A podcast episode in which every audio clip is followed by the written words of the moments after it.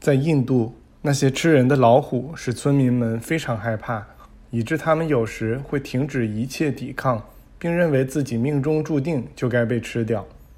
而那些老虎就直接进入村子里去挑选他们的牺牲品。正是在那样一个村子前面，在一个茂密的丛林中央，我们后来看到过另一个人的身体出于保护的目的而躺在那里。那个村子曾受到一些吃人老虎的袭击，有近两百名居民被吞食。我们看到一只这样的老虎，似乎极其小心地从那个躺在地上的人体的双脚上迈过。我们中有两个人对那个人体观察了近三个月。当他们离开那村子时，那个人体仍完好无损地待在原地，而村民们也未受到任何袭扰。那个人自己后来在我们对西藏进行远程考察时来与我们会合了。这天夜里，我们的营地中弥漫着一股强烈的激动情绪，以至于除了贾斯特睡得像个孩子般香甜外，再没有一个人能合得上眼。我们中时不时的有人起身去看他睡觉，然后再回来躺下，一边对旁边的人说。掐我一下，好让我知道自己是不是真的醒着。此外，我们还时不时说些令人兴奋的话。第五章：青春永驻的奥秘。我们天一亮就起了床，当天便返回出发地，刚好在天黑前到达了那里。我们把营地扎在一棵大榕树下。第二天早晨，埃米尔来向我们问好。面对我们提出的一大堆问题，他回答说：“对你们的提问，我并不感到奇怪，我会尽量来回答。但有些问题要等你们更好地了解了我们的工作时，才能予以解答。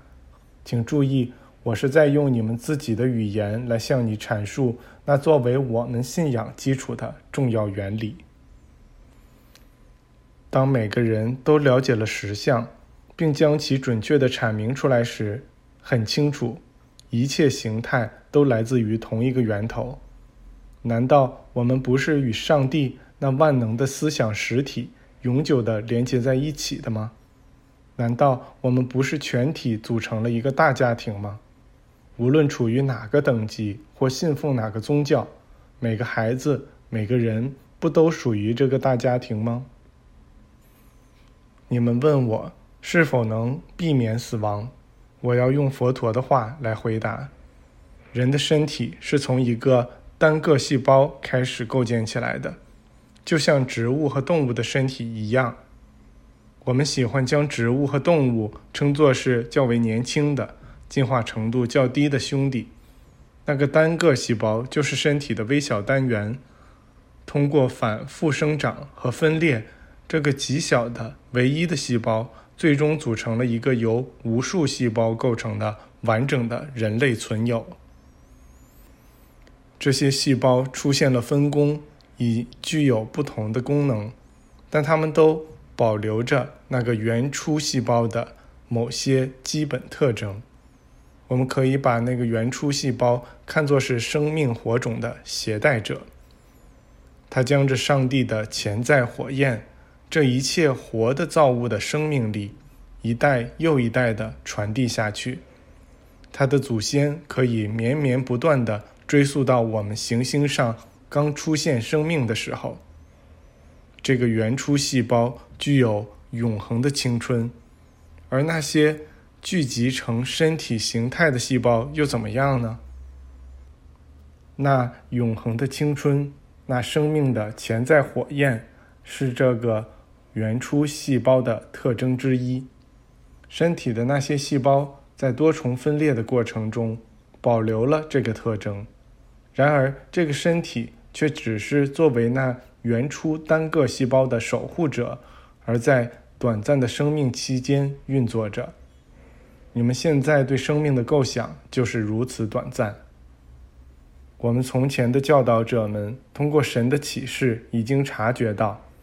动物界与植物界的生命反应是基本相同的。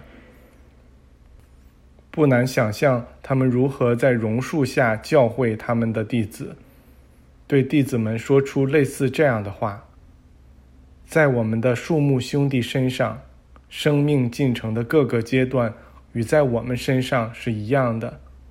看看最古老的榕树上长在末梢的叶子和嫩芽吧，他们不是很年轻吗？年轻的就像这棵巨树从中萌发出来的那一颗种子一样，它就是从那颗种子出发，向生命奔去的。既然人类与植物的生命反应是相同的，那么人就肯定能从植物的经验中获益。